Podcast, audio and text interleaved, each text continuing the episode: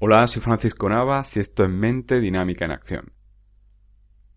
Si no has estado fuera del mundo esta última semana, sabes que de lo que más se habla en Twitter, en Facebook, en redes sociales, en, noticias de Google, es del vídeo viral del youtuber Mr. Gran Bomba, el vídeo conocido como el vídeo de Caranchoa. Es hasta ridículo decir el, título. Este vídeo, eh, este youtuber es de Alicante, donde yo vivo. Y, y en este vídeo el, el susodicho va por la calle y, y, va preguntando a la gente de direcciones y mientras que le pregunta muy educadamente intercala insultos o palabras que pueden tomarse como, como un ataque. Caranchoa, soplanuca, mierda, en fin, eh, es muy ocurrente, ¿no? Tiene, tiene un lenguaje muy extenso, ¿no? Y entonces este individuo juega con, con bonitas palabras, un lenguaje no verbal bastante incómodo porque rompe el espacio íntimo de las personas y se aproxima en exceso a ellas. Y después de, por ejemplo, ¿me puede indicar dónde está, por ejemplo, la zona comercial? Dice Caranchoa. Entonces, claro, la mayoría de personas se quedan bloqueadas porque nadie está entrenado para, para responder de un modo natural a, a una mezcla entre algo muy educado y algo muy mal educado. Mucha gente pues simplemente se bloquea y hace le hace de menos, eh, no toma en cuenta ese ese insulto y le indica, pero la persona le sigue preguntando y le sigue insultando, no lo que va buscando es romper a esa persona. Eh, todo esto le ha ido bien hasta que ha llegado el momento en el que se ha cruzado con un repartidor, le ha dicho caranchoa y el otro se ha rebotado de modo impresionante. Esa persona quizás tenía un mal día, quizá es una persona de mecha corta, quizá es una persona que, que no lleva bien los insultos, quizá es una persona que está harta de la gente aprovechada, o quizás simplemente se tiene demasiado respeto a sí mismo como para que llegue alguien y le tome el pelo de esa manera. La cuestión es que esa persona le dice, ¿qué me has dicho? Caranchoa, a que te meto una hostia. Decían hoy en Twitter, a modo de broma, que lo mejor del vídeo ha, sido que ahora la gente escribe hostia con H en redes sociales. La cosa es que se lo dice. Y, y no lo hace. Pero de pronto, eh, el vídeo que ha subido el youtuber está editado. Entonces ha cortado un segundo momento en el que le dice carancho y ya la persona arranca y le pega un guantazo en la cara, ¿no? Pero claro, él no ha subido ese vídeo. Él, lo ha puesto pues para que parezca que la otra persona ha tenido un, un ataque de ira y lo ha pagado con él, con él como pobre, como víctima, ¿no? Y bueno, el, el paripé ha llegado hasta el tal punto que el youtuber pues, ha ido a por un par de lesiones, lo va a denunciar y tal. Al final, plan perfecto para youtuber porque lo que hace es que tiene más visitas, tiene mucho feedback, se ha convertido en viral y, y al final a él le da igual su reputación, es lo que quiere es tener visitas, porque vivimos en este mundo en el que lo que importa son los likes, los me gusta, las visitas que tengo, tanto valgo como tanto me miran o tanto me siguen, ¿sabes? Entonces, la cuestión es que mi reflexión es la siguiente.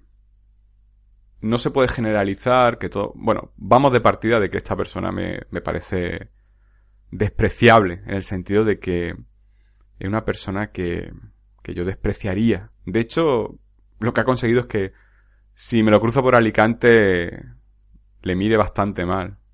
Y digamos, mira, ahí va el caranchoa. Pero a él que más le da eso, ¿no? Él, lo que quería era visitas, dinero a través de esas visitas y tener mucho feedback y, quizás convertirse en un personaje de estos que al final pues se gana la vida como youtuber, ¿no? Que, que me parece algo tan digno como, como cualquier profesión, pero como para todo hay que valer, ¿no? No por salir a la calle con una cámara y molestar a gente de youtuber. Creo que la gente que piense muy bien sus vídeos, cómo grabarlos, cómo editarlos, qué mensaje lanzar, se sentirá ofendida porque esto, porque estos personajes se, se hagan llamar youtubers por grabar bromas pesadas que antes de que existiera YouTube eso pasaba por la calle y, y te pegaban una torta. Pero ahora provocas que te peguen la torta y que te pongan en tu sitio y te y encima te hace la víctima, ¿no? Porque tiene un público potencial que te sigue, ¿no? ¿Qué objetividad va a tener un fan? Es como la madre de alguien que mata a alguien, ¿no? Tu madre que va a decir si han matado a alguien. Pues que mi hijo es muy bueno. Pues qué van a decir tus seguidores. Pues que tú eres una víctima, porque tal y que cual. Hoy he visto un tuit muy gracioso de Paco Calavera, que es un cómico almeriense que te recomiendo que sigas en Twitter y, y dice año, creo que era año 2005. Los actores odian a los monologuistas, porque claro, les quitaron el trabajo de primera. Año 2016. Los monologuistas odian a los youtubers por el mismo motivo, porque le están quitando protagonismo en el tema de, del humor, ¿no? Año 2025. Los youtubers odian al mono. Al final, lo que te dice eso, ¿no? Eh, eh, los youtubers, en esa, en esa espiral de tengo que hacer cosas por destacar, esa sed de destacar, pues van a la involución. Porque al final son como ese bebé pequeñito que, que está llorando y necesita teta. Ese niño pequeño que a mitad de la noche llama a su padre para que le traiga agua porque no sabe ni, ir a la cocina por el vaso. A eso, hacia eso se dirige todo esto. Y, y esto quizás debería ser un abre los ojos. Quizás lo llame abre los ojos porque quiero que abra los ojos a, a cómo estamos cada vez más hiperestimulados por personas que se autodenominan referentes porque simplemente aglutinan a gente, referentes porque consiguen que la gente se fije en ellos por llamar la atención, y cada vez tenemos más gente que llama la atención a toda costa, que necesita la atención, que demanda esa atención, que siente que no tiene oficio ni beneficio más que molestar, hacer daño y buscar un refuerzo, un feedback por, por ese daño que ha hecho. El, es triste, es triste, pero también es muy... Yo creo que se cierra el círculo viendo los youtubers de este estilo, que no son todos, pero viendo youtubers de este estilo y los políticos que tenemos, ¿no? Es como... Sí, al final está todo en el mismo, en el mismo lote, ¿no? Porque hay, hay un ingrediente fundamental en todo ello, ¿no? Y es que le importa un bledo fastidiar a la gente. Le importa un bledo mentir ante lo evidente. Le importa un bledo molestar al trabajador. Le importa un bledo joder a quien tengan delante. Me da, me da mucha pena. Me da mucha pena y, y creo que es uno de los motivos por los que digo, no sé, no sé, no sé hasta qué... ¿Te está gustando este episodio?